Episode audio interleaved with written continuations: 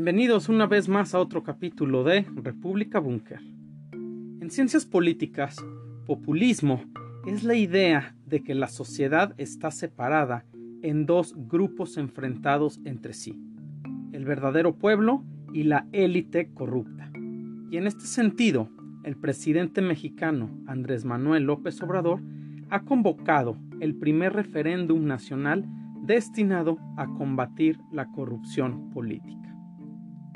Las críticas no se han dejado de escuchar ante esta consulta popular, dado que la formulación de la pregunta es ambigua y deja muchas dudas del qué, cómo y en qué plazo se va a investigar a los exmandatarios mexicanos. Todo esto dificulta el establecimiento de un mandato claro en caso de que se apruebe el referéndum y que participe al menos el 40% del electorado. México, a diferencia de Suiza y como ocurre en Italia, establece un quórum de participación para que la votación sea válida. Es por eso que hoy tendremos como tema consultas populares, la farsa o la lucha por la democracia. Los mecanismos de participación ciudadana o de democracia directa se han venido pervirtiendo en ciertos gobiernos que buscan obtener una concentración del poder político en la figura presidencial. Venezuela, Bolivia y Ecuador son algunos ejemplos de ello. Existen tres figuras de democracia directa. El referéndum, la consulta popular, la iniciativa ciudadana y la revocación de mandato. El primero de estos, el referéndum o la consulta popular, permite que los ciudadanos voten por un tema en específico. En el caso de la iniciativa ciudadana, es el mecanismo que abre la posibilidad de agregar en la papeleta de votación una consulta sobre una ley o reforma constitucional.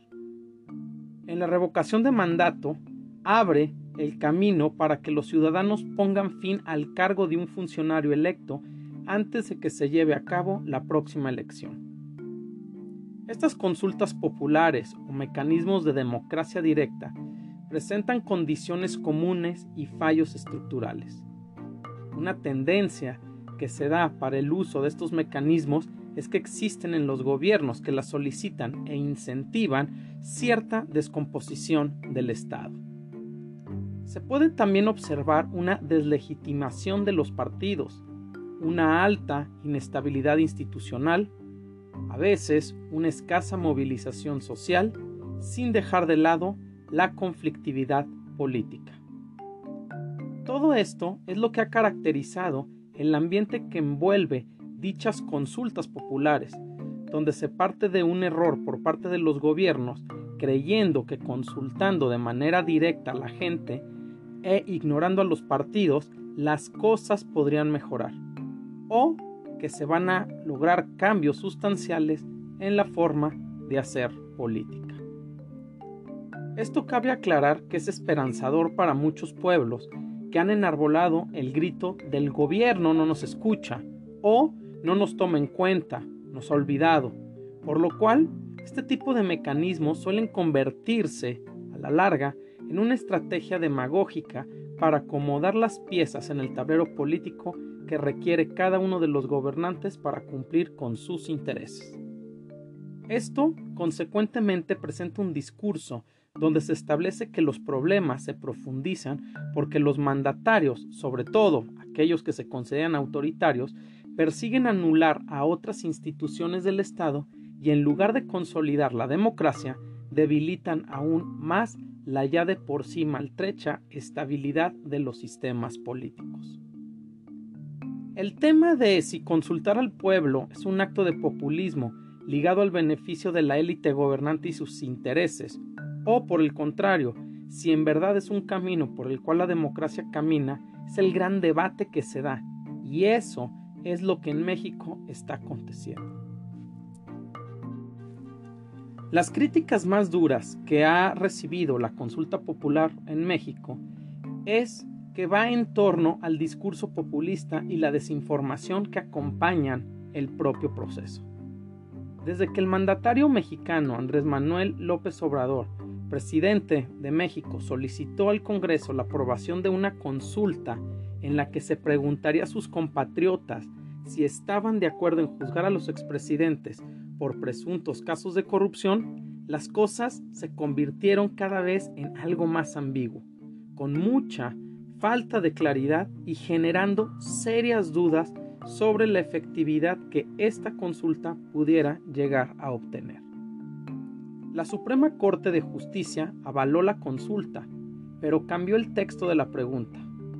Otro de los grandes debates y polémicas en donde ha estado involucrada la consulta popular es si ésta tiene realmente un sentido práctico, pues se alega que para procesar a un funcionario por malversación de fondos no debe pedirse la aprobación de la gente, sino que si se encuentran pruebas o hay indicios de que se haya ocurrido un ilícito, entonces el proceso se judicializa, y se aplica la ley.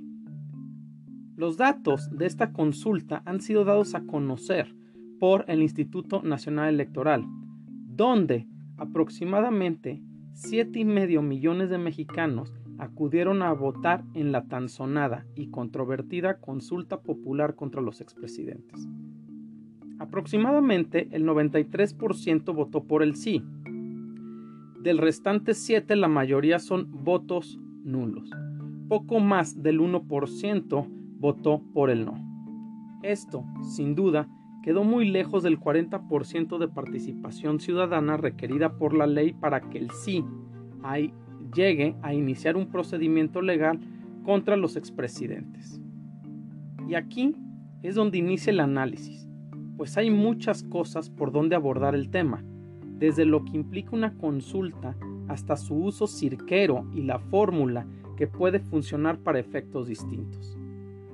El contexto en el que se da la consulta es de una polarización política importante, pero sobre todo el verdadero señalamiento por aquellos que están en contra de este mecanismo que se llevó a cabo es que estaba siendo utilizado como una herramienta populista. El cristal con el que se mira y las intenciones que se buscan encontrar quedan sin duda desde cuál es la postura política que se quiere defender o de lo contrario atacar. Hay países, como lo mencionamos anteriormente, como Suiza, donde las consultas son parte de la vida política del día a día, mientras que en la India o Japón es algo aún desconocido. Por ello, el gran problema procede de que los argumentos a favor o en contra de estos mecanismos en ocasiones no son compatibles unos de otros. Por un lado, un grupo cuestiona la legitimidad, sobre todo en el caso mexicano, si la consulta es para tomar la decisión sobre la historia y el pasado y sus repercusiones hoy en día.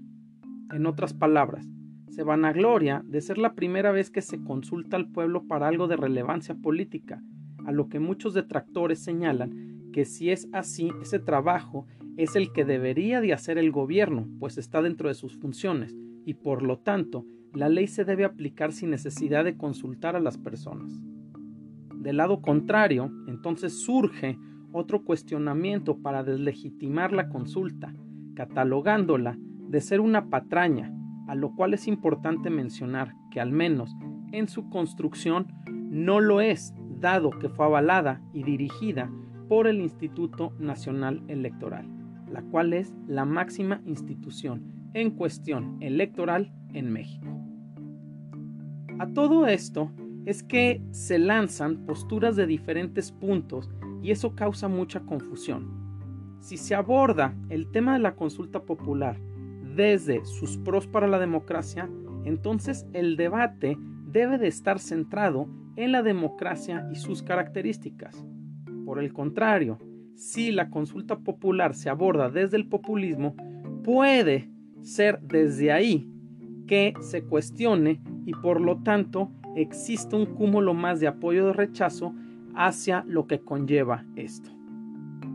Es claro que en el caso mexicano, la consulta popular tenía varios objetivos. Entre ellos, era más allá del resultado dejar mal parado al Instituto Nacional Electoral. Pareciera, por todo esto que hay en el contexto, que al final Esto podría ser un ensayo o la prueba piloto para lo que puede acontecer con la revocación del mandato, la cual se tiene prevista para marzo del 2022. Esto ha dado que el discurso sobre la consulta popular ponga de cierta manera en jaque a los anticonsulta, porque de alguna manera para la revocación de mandato podrían perder la oportunidad de revocar el mandato de Andrés Manuel López Obrador, que se ha convertido para muchos en el, en el enemigo al que tanto se odia. Y el cuestionamiento será necesario que vuelva a ver la luz, poniendo de manifiesto que estas medidas en una democracia pueden convertirse en un boomerang muy afilado y peligroso que regrese a la población. La consulta de revocación de mandato tendrá la misma participación ciudadana que este referéndum que se hizo en México? Esa es la pregunta que queda por responder y por lo tanto les, les, decimos que muchas gracias por su atención y los esperamos en el próximo capítulo de República Búnker, plataforma geopolítica.